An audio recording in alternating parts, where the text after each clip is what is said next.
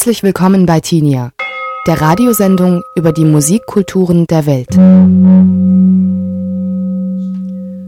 Dass Bela Bartok, ein couragierter Sammler der traditionellen Volksmusik seines Landes, nämlich Rumäniens, war und seine musikethnologischen Arbeiten bis heute geschätzt werden, das mag so einigen von Ihnen vielleicht bekannt sein.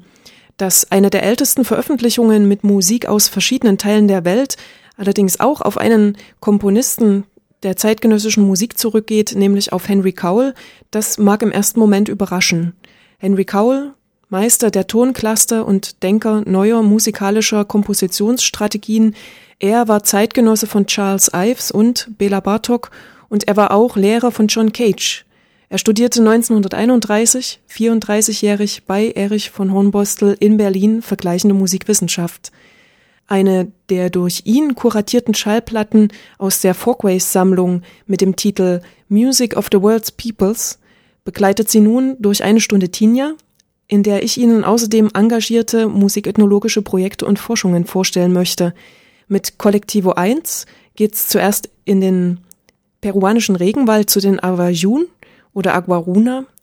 Dann wagen wir das Spagat zwischen Bamako und Berlin mit der Musikethnologin Edda Brandes und kehren schließlich zurück zur Musiktradition eines Gebirges im Herzen von Deutschland, nämlich in den Harz, mit dem Forscher, Musikforscher Ernst Kiel. Am Mikrofon begrüßt sie dazu ganz herzlich Helene Hamann.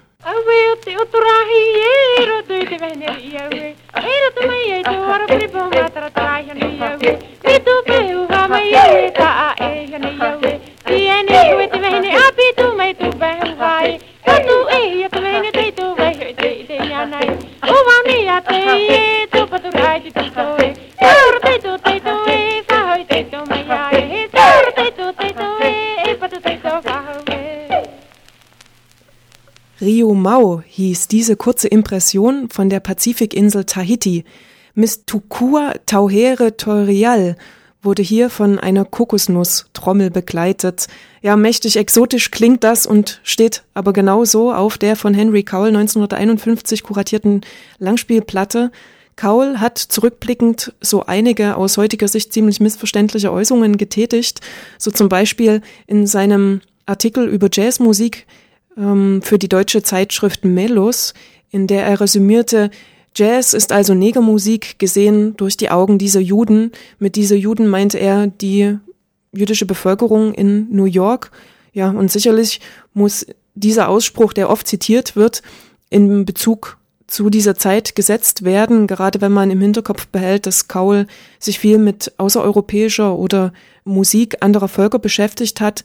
Ja, Melos erschien 1934 und die Zeitschrift, sie porträtierte die zeitgenössische Musikentwicklung und wurde durch die Nationalsozialisten schließlich vereinnahmt.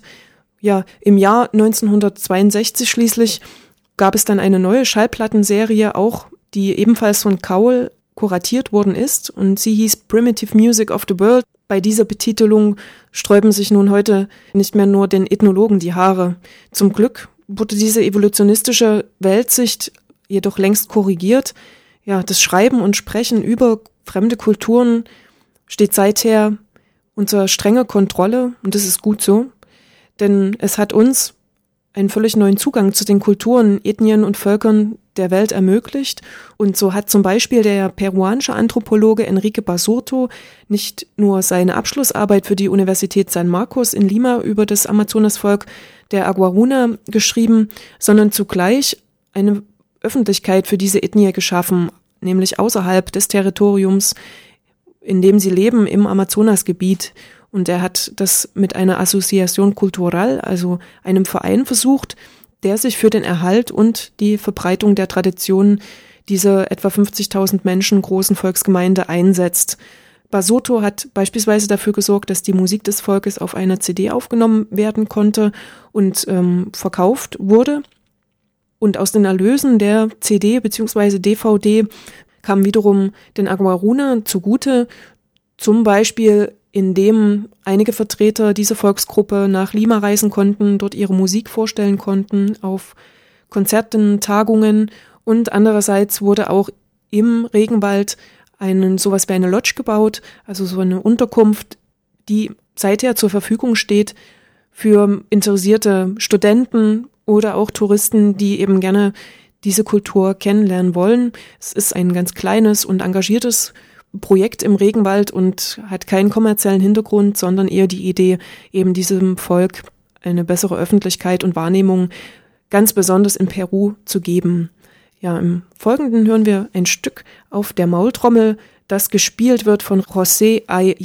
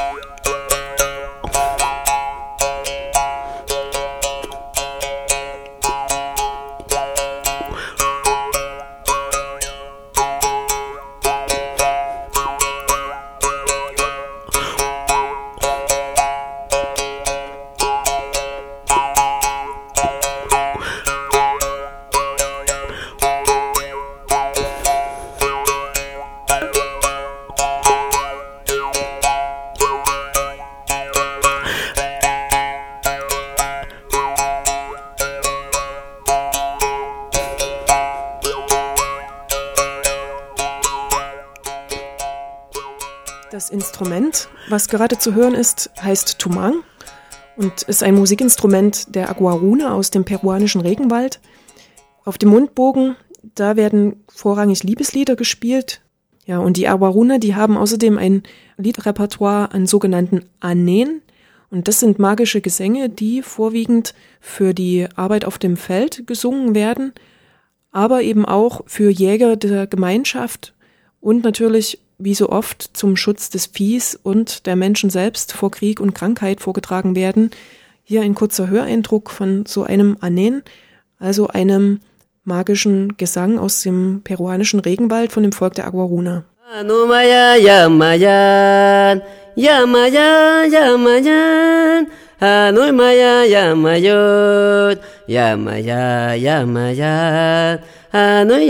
Yamayan, Yamayan, Yamayan, Wanuantun Kashmahan, Wanuantun Kashmahan, Makatiti Maput, Vikay Matikmahan, Yamayan, Yamayut, Yamaya, Yamayan, Chichamin Kitabe, Makatiti Maput, Vikay Matikmahan, Mantu antung kashmahan, yamayo, yamaya, yamaya, yamaya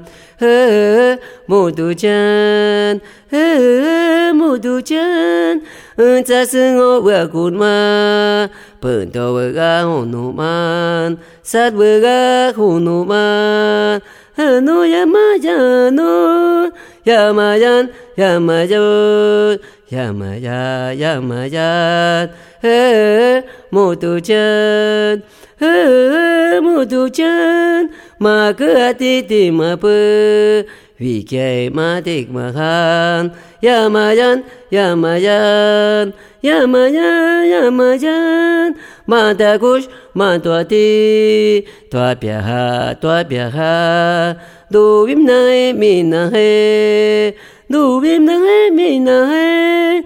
Manda gauche, main droite, main gauche, main droite. Toi bien, toi bien, nous bim na he, mi na he. Yamayan, yamayan, yamaya, yamayan. Mau tujuan, jasungau baguman bentuk bangunan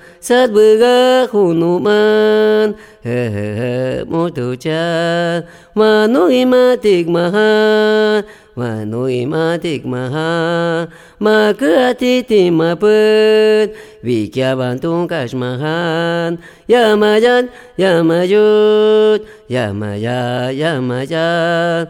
Wo wa in mai zur bin, wo wa in mai zur bin, na tua kuga anna, ami bu mata wa bin, nim nim nim, aga anam. Ga Na A Mi Bu Mơ Da Wa Bin Wo Wei In Mei Zua Bin Wo Wei In Mei Zua Bin Yamayan, Yamayan, Yamayan, Yamayan.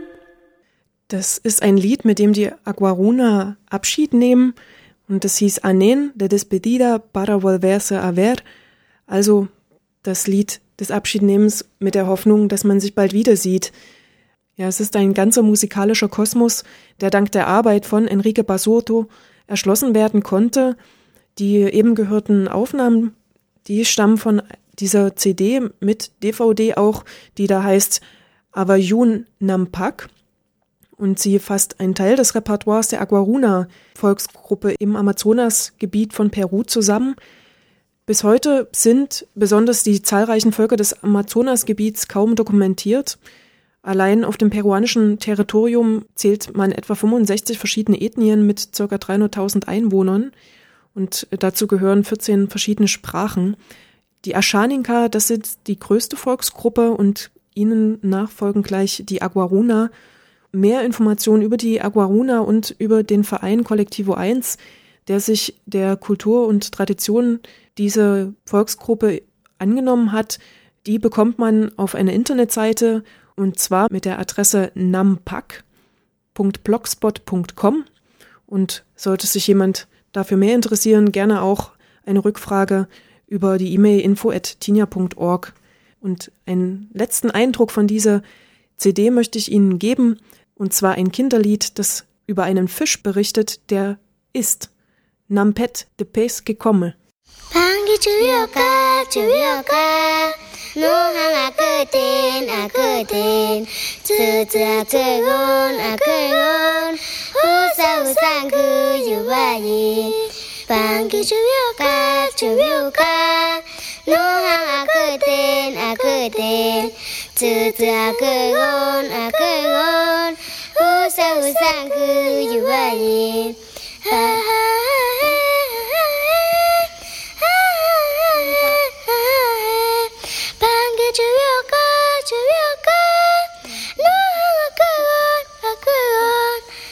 Ein Kinderlied der Aguaruna war das. Nampet wird es bezeichnet. Ja, mit traumwandlerischer Sicherheit singen die Aguaruna bereits im Kindesalter zweistimmige Lieder. Musik, die den Alltag begleitet. Und ganz genau so konnte ich es vor zwei Jahren auf der Insel Bali selbst erleben, als ein kaum fünfjähriger Junge die beiden Schlägel über die Metallplatten eines Gender tanzen ließ.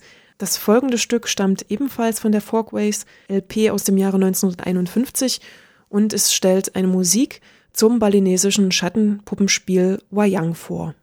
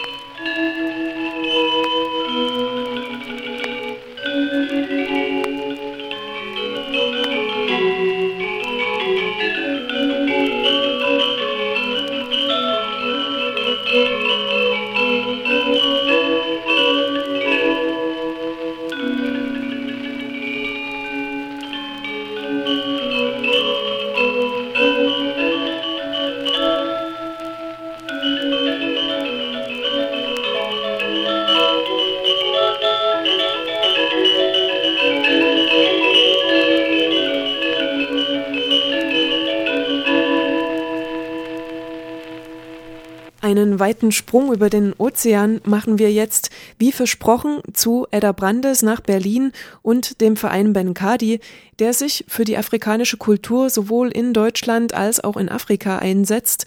Auf das Interview mit Edda Brandes will ich Sie einstimmen mit einem kurzen Höreindruck von einer der vier CDs, die Benkadi bereits veröffentlicht hat.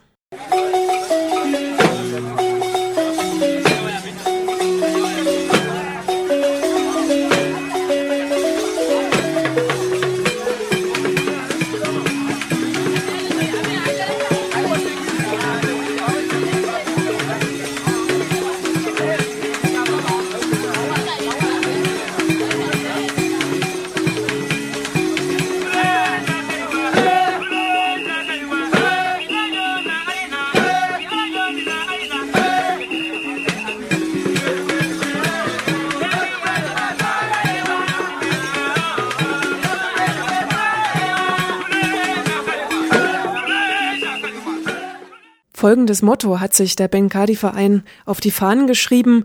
Die Kultur ist der Schlüssel der Entwicklung.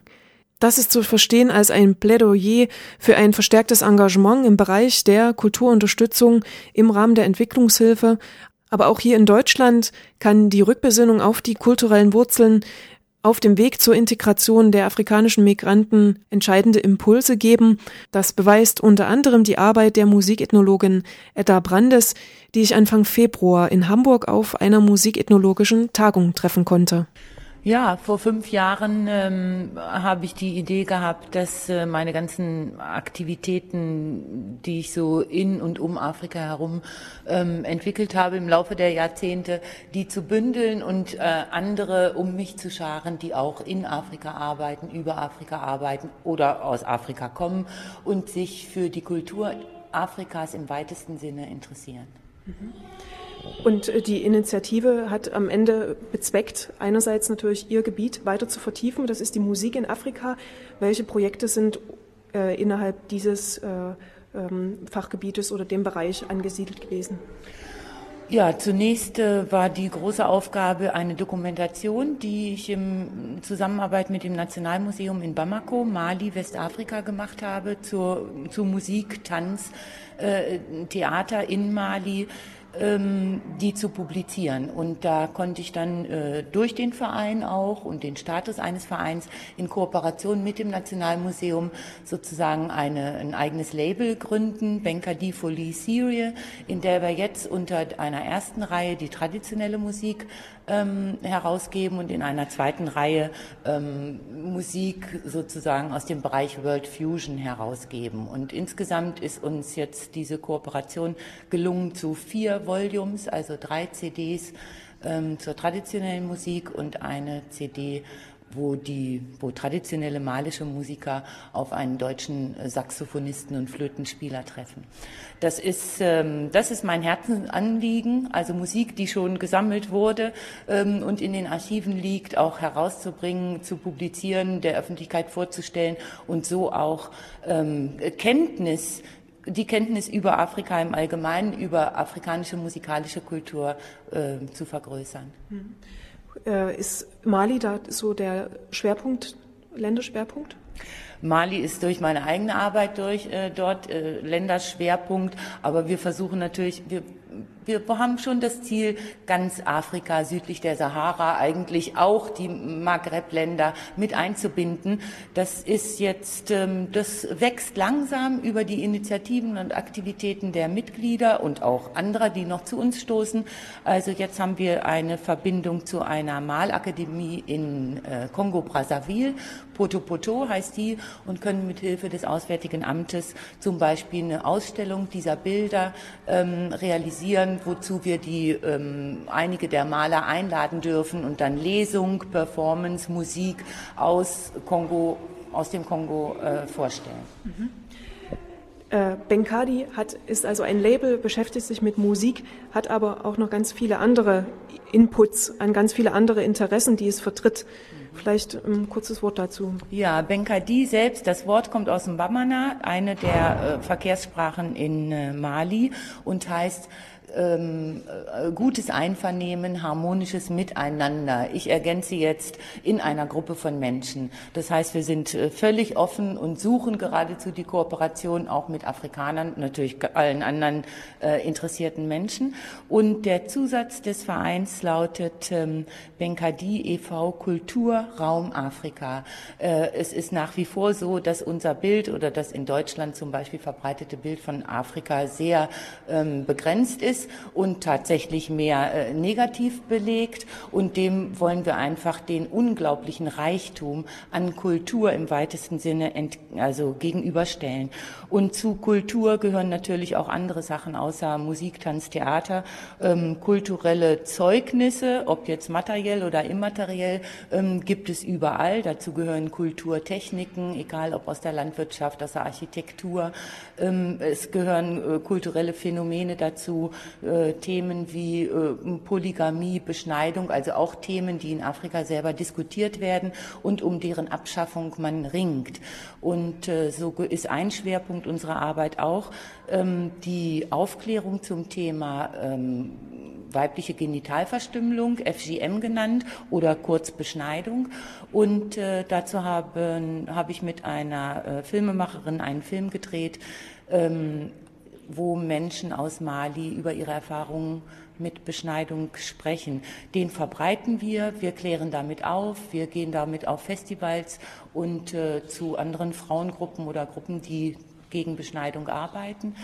Und äh, das ist ein Schwerpunkt äh, gemeinsam mit der Finanzierung von Operationen für Mädchen und Frauen, die durch die Beschneidung geschädigt sind und die wir in äh, den betroffenen Ländern dann versuchen, die Operationen zu unterstützen.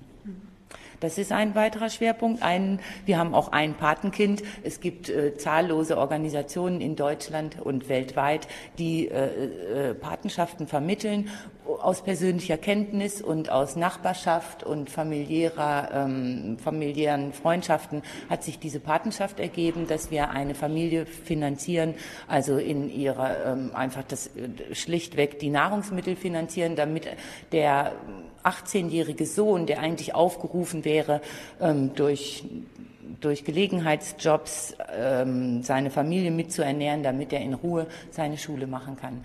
Das begleiten wir jetzt seit ein paar Jahren. Ähm, eine andere Sache ist eine Studie, die wir in Berlin begonnen haben, sozusagen in Nachfolge von Berliner Klangbilder, wo vor dem Mauerfall in Westberlin die aus, dort lebenden äh, ausländischen Musiker und Musikerinnen dokumentiert wurden. Jetzt haben wir uns in einer wissenschaftlichen Studie ähm, dem Thema ähm, der Rolle der Musik oder Musikkultur im weitesten Sinne gewidmet bei der Integration afrikanischer Migranten in Deutschland oder in Berlin in diesem spezifischen Fall. Da haben wir eine erste Pilotstudie durchgeführt und ähm, wie das so das, ähm, was die Arbeit des Vereins beinhaltet. Das heißt, wir stellen weiter Anträge, wir suchen natürlich Förderer, wir ähm, stellen Projektanträge bei den Stiftungen und so, um diese Arbeit weiterzuführen. Hm. Ein sehr breites Spektrum, was da abgedeckt wird und allein nicht nur auf eine Musik oder so konzentriert. Äh, wie ist denn das öffentliche Interesse oder die öffentliche Unterstützung auch an der Arbeit, die der Verein macht? Und was würden Sie sich vielleicht auch wünschen, was in Zukunft da mehr vorangeht? Also ähm, es ist in Berlin ist es manchmal ein bisschen schwer. Berlin als Standort Kultur ist berühmt, ist berüchtigt, ist sehr aktuell und sehr lebendig, auch sehr schnelllebig. Ähm, in Berlin mit diesen Themen sozusagen ähm, große Räume zu füllen, ist sehr schwer. Ähm, ich denke, wir werden daran arbeiten, dass wir einfach mit unseren Themen äh, geografisch, also räumlich, einfach noch ein bisschen rauskommen. Äh, selbstverständlich haben wir auch Mitglieder aus dem Bundesgebiet, auch aus dem Ausland. Ähm, das ist ähm, alles viel Arbeit. Wir haben zwar wir haben 30 Mitglieder, davon sind auch, also würde ich sagen, mindestens zwei Drittel aktiv in diesem Verein. Trotzdem bleibt es viel, jetzt den Sprung zu schaffen in die große Öffentlichkeit. Aber ich denke, mit unseren Publikationen, mit den Ausstellungen, die ja auch äh, Wanderausstellungen sein können, oder wir sind auch äh, schon im Kreis Braunschweig-Wolfenbüttel gewesen mit einer Ausstellung von afrikanischen Musikinstrumenten, mit der Vorführung des Films, mit Diskussionen und Lesungen, mit kleineren Konzerten mit äh, Musikern aus äh, Mali, aus dem Kongo, aus Guinea. Ich denke, es langsam. Ist, im Aufbau. Ja, es ist immer noch im Aufbau. Fünf Jahre sind äh, eine relativ kurze Zeit und ähm, wir arbeiten weiter dran und ich bin äh, guter Dinge, dass wir dem Bild, was bisher über Afrika herrscht, ein weiteres und auch weitaus positiveres Bild gegenüberstellen können. Ja, und für fünf Jahre Arbeit, finde ich, ist das eine ganz beachtliche Arbeit, die Sie jetzt schon geleistet haben, sehr spartenreich. Ich danke Ihnen herzlich, Edda Brandes. Ja, ich danke auch.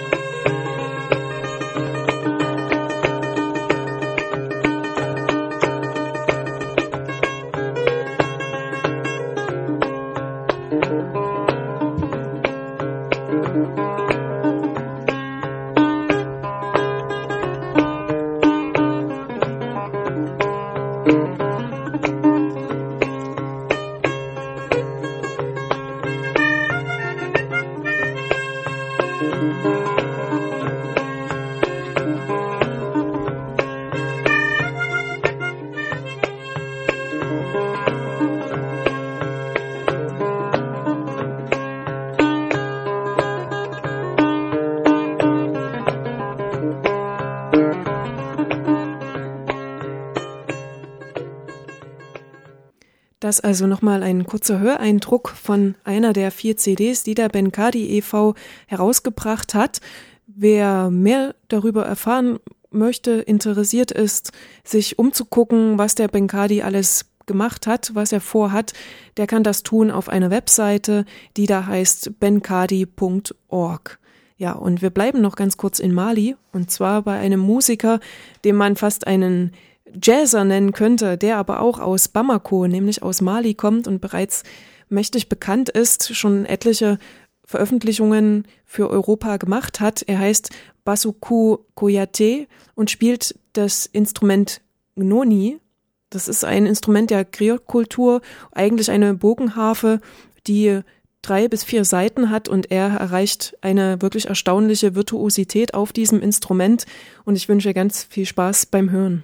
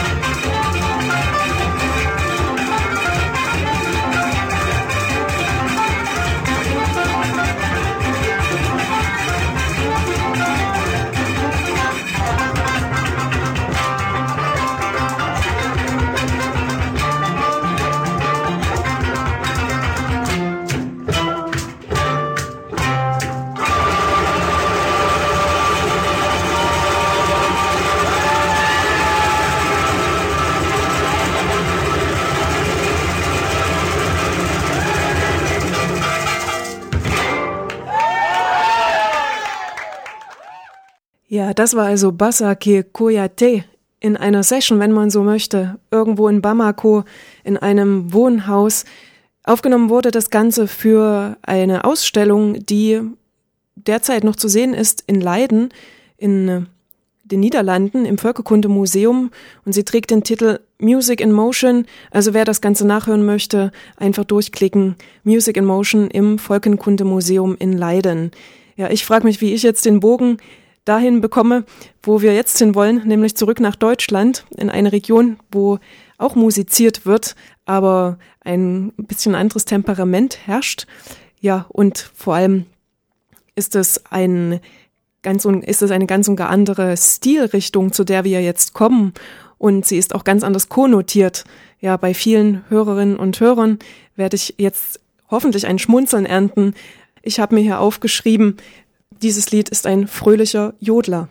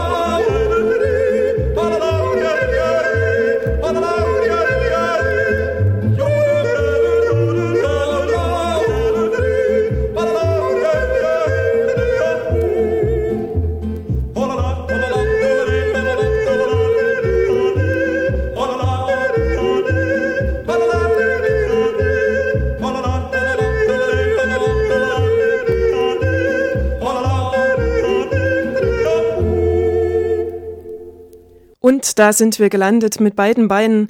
Nein, nicht in den Alpen, sondern in Mitteldeutschland, im Harz. Das war eine Schallplattenaufnahme aus dem Jahre 1969, produziert von Amiga. Und mit ihr eröffne ich ein Interview, das ich geführt habe, ebenfalls in Hamburg mit dem Harzforscher Ernst Kiel. Und er berichtet über sehr verschiedene Dinge, die im Harz musikalisch passiert sind und bis heute passieren ähm, natürlich auf volksmusikalischem Gebiet, ja, zuerst ein kurzer Eindruck davon, was dann eigentlich für Musikinstrumente im Harz gespielt worden sind. Ernst Kiel also im Interview bei Tinja. Der Bergbau hatte im Mittelalter seinen Stellenwert und dies äh, einmal im Mansfeldischen, was eben am östlichen Rande liegt, und dann vor allem im Oberharz. Das ist die Oberharzer Hochfläche, die heute zu Niedersachsen gehört, mit den Oberharzer Bergstädten. Und dort sind auch, besonders nach dem Dreißigjährigen Krieg und auch schon vorher, mit besonderen Privilegien Bergleute angeworben worden, die dann aus Franken, die dann aus dem Erzgebirge kamen und die sogar ihre Mundart mitgebracht haben, die mitten im niederdeutschen Sprachgebiet eine oberdeutsche Sprachinsel gebildet haben. Und dadurch sind natürlich auch Lieder und kulturelle Dinge mitgekommen, die die Bergleute mitgebracht haben, sodass die, diese Oberharzer Sprachinsel, die Umgangssprache ist es heute nicht mehr, aber trotzdem eine kulturelle Eigenständigkeit hat, durch die Tradition der hinzugewanderten Bergleute. Vielleicht, das lässt sich nicht genau nachweisen, aber vielleicht ist auf diese Weise auch das Jodeln in den Harz hineingekommen. Die Bergmänner, das war eine ganz wichtige Gruppe von Menschen, die da äh, gelebt haben. Und es gab noch andere Menschen, wie zum Beispiel die Köhler. Und die hatten ja auch ihre eigenen Musikinstrumente. Ja, die Hillebille, das ist ein hartes Buchenbrett, vielleicht 60 Zentimeter lang, was aufgehangen wurde und mit einem Holzhammer angeschlagen. Das ist eigentlich ein reines Signalinstrument, wo man dann rhythmisch verschiedene Folgen da schlug, um dann auszudrücken, so, jetzt macht mal Feierabend oder jetzt kommt mal zum Essen oder was, ja, da konnte man eben auch Nachrichten übermitteln. Und das Köhlergeläut, das Kohlengeläut eigentlich richtiger gesagt, das sind besonders hart gebrannte Holzkohle, Stäbe, die dann wie ein Xylophon in der aufgereiht werden, durch die Länge und Dicke abgestimmt werden. Und da hat der Köhler dann so mehr zu seiner Muße in den freien Stunden da so ein paar Melodien drauf gespielt. Ja, das war, das gehörte dann zur Selbstunterhaltung, zur Freude daran. Die letzte wichtige Berufsgruppe, das sind die Schäfer und Hirten. Und die hatten ein Instrument, auch wiederum aus Naturmaterial, hm. nämlich das Birkenblatt aus Birkenrinde. Wie muss man sich das vorstellen? Was war das überhaupt? Wie kann man auf einer Birkenrinde musizieren? Ja, darüber hat ja schon Professor Schrappeck in den 50er Jahren geforscht und auch äh, publiziert. Die Schäfer, die gehören natürlich nicht in die hohen Regionen des Harzes.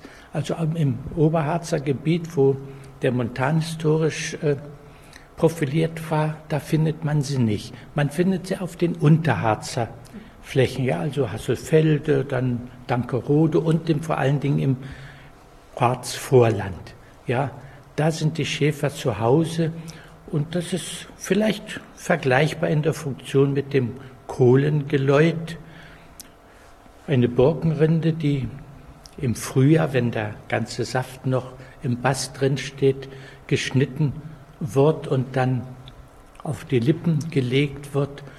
Und da werden auch zur eigenen Freude, zur Unterhaltung äh, da Melodien geblasen. Das ist natürlich etwas, was dann die Folklorebewegung aber auch erst in den 50er Jahren aufgegriffen hat. Und da das ja doch eindringlicher und lauter als so ein zartes Köhlergeläut ist, jetzt äh, auch bei Heimatabenden vorgeführt hat, ja sogar zweistimmig wurde drauf geblasen. Ich möchte das vielleicht auch noch anfügen, diese Naturtrompeten, diese Naturhörner, das hört man heute nicht mehr. Da war in Stiege noch eine Familie, die Familie Walz, die es äh, gebaut hat. Das sind äh, Fichten, Stämme von jungen Fichten, vielleicht so lang, halben Meter und am Ende ein bisschen gebogen. Die wurden auseinandergesägt, wurden ausgehöhlt und dann wieder mit Bass zusammengewickelt und da konnte man dann auch die Naturtöne und wer geschickt war, auch so mal einen halben Ton dazwischen blasen und das ist leider im Moment verschwunden. Aber das wurde auch aufgegriffen und äh, da ist wieder die Parallele zu anderen Regionen, die das auch konnten.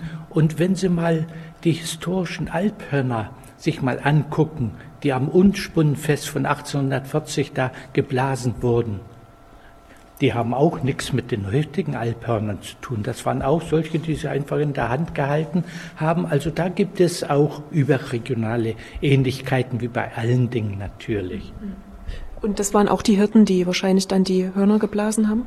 Das waren Hirten, Hirten. ja, ja. Es gibt in Thüringen noch eine ganze Tradition in Zelamelis, ob die heute noch existiert. Da war eine ganze Gruppe, die auch solche Dinge gebaut haben und äh, auch äh, vorgeführt haben und gepflegt haben. Christian Kaden von der Humboldt-Universität äh, Berlin, der hatte in den 50er Jahren, 60er Jahren darüber auch mal geforscht und auch Aufnahmen davon gemacht. Da haben Sie ihn gehört, den Harzforscher Ernst Kiel, der mittlerweile seit vielen, vielen Jahren an der Dokumentation der Harzer Musikkultur arbeitet. Und es gibt Aufnahmen, auch alte Aufnahmen aus dem Harz, jedoch leider keine Aufnahmen von Naturhörnern, die gerade von Ernst Kiel beschrieben worden sind. Ein Instrument der Hirten und Schäfer ist das. Das Instrument, was die Hirten aber auch gespielt haben und was Ernst Kiel zuvor erwähnt hat, das ist das Birkenblatt und davon gibt es Aufnahmen ebenfalls von einer Amiga-Schallplatte und die hören wir jetzt. Musik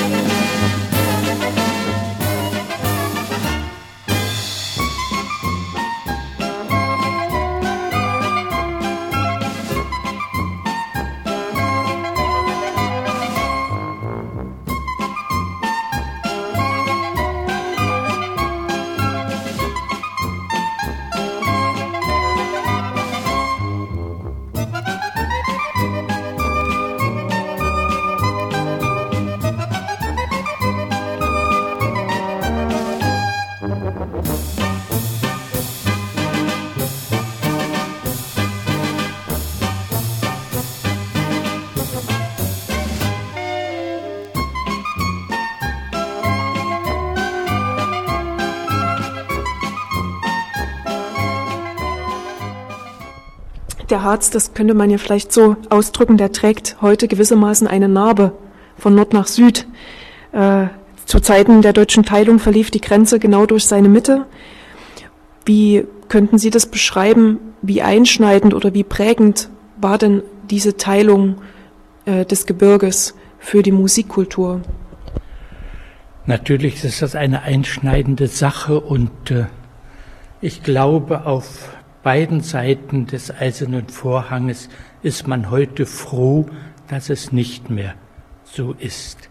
Ja, und es gibt viele Oberharzer, die gerne mal in den Unterharz fahren. Ich spreche auch grundsätzlich nicht mehr von Ost oder West, sondern der Oberharz, das war das, was mal die englische Besatzungszone war und der Unterharz ist für mich das, was mal die sowjetische Besatzungszone war. Und ich habe die Erfahrung gemacht, natürlich gibt es Meckerer auf beiden Seiten, aber im Großen und Ganzen ist man froh, dass jetzt die Heimat für beide Seiten größer geworden ist. Für die Musikkultur, natürlich gab es da regionale unterschiedliche Entwicklungen.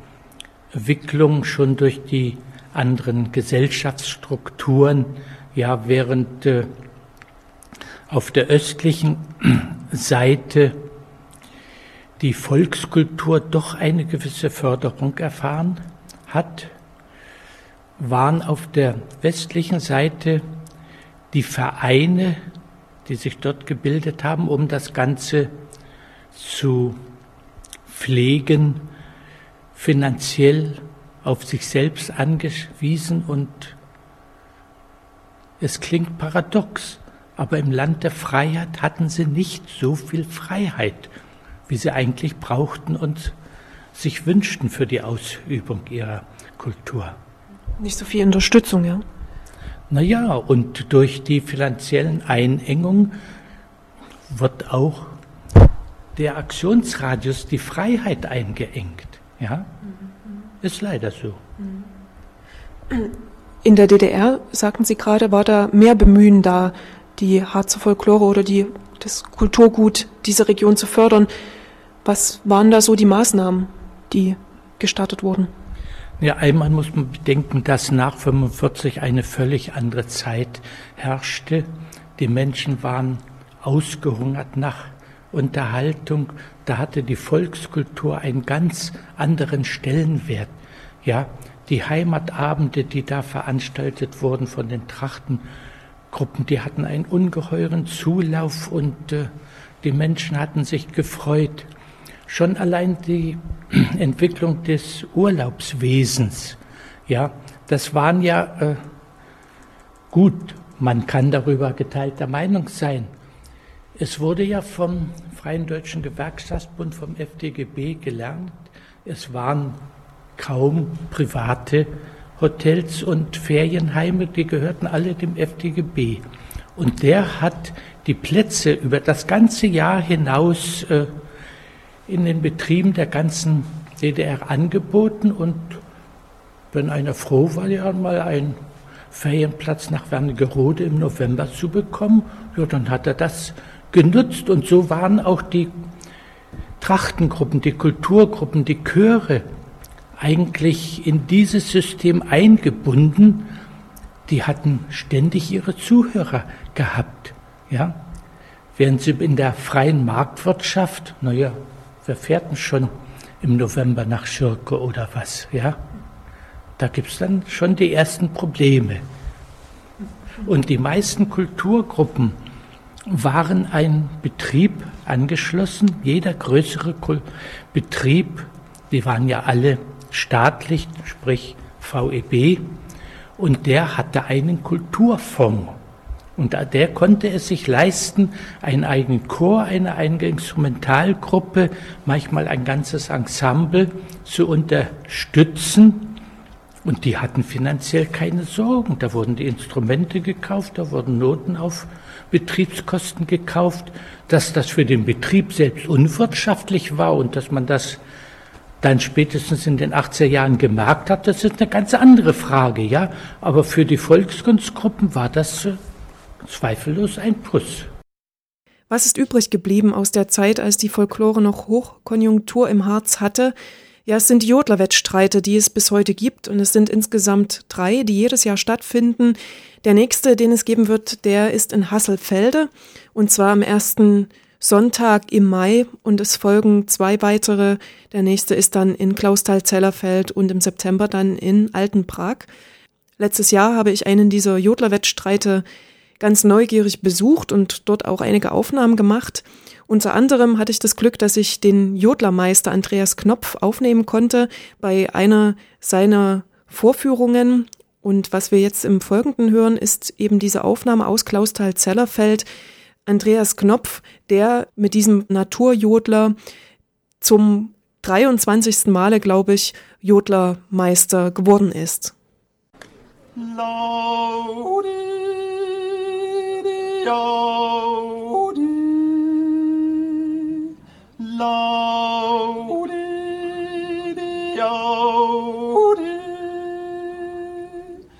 Laudi, Laudi,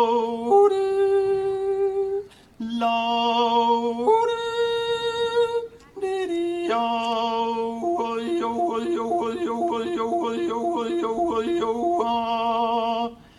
Yolo, yolo, yolo, yolo,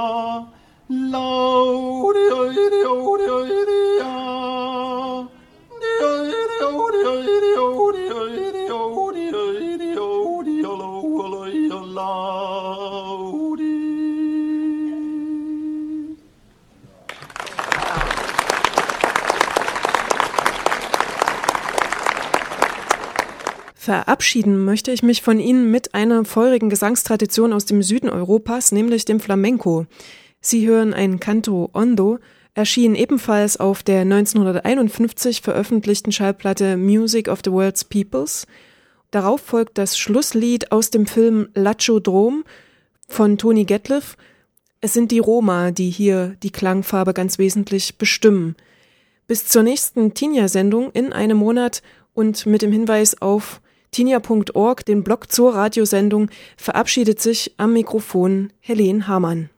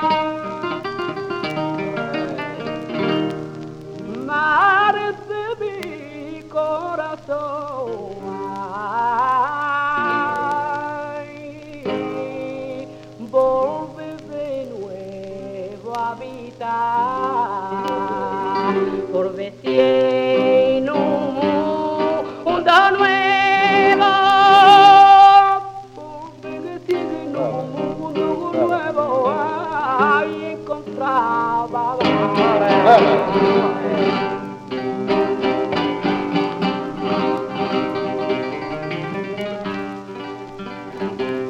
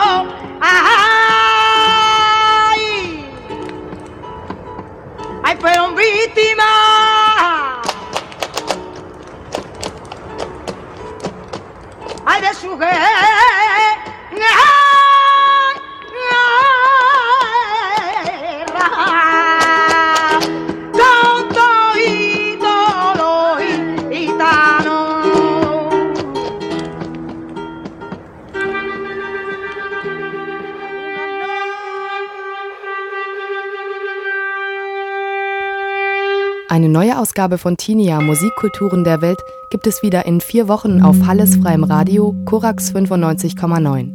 Die aktuelle Sendung sowie alle älteren Folgen könnt ihr als Podcast im Internet nachhören unter www.tinia.org.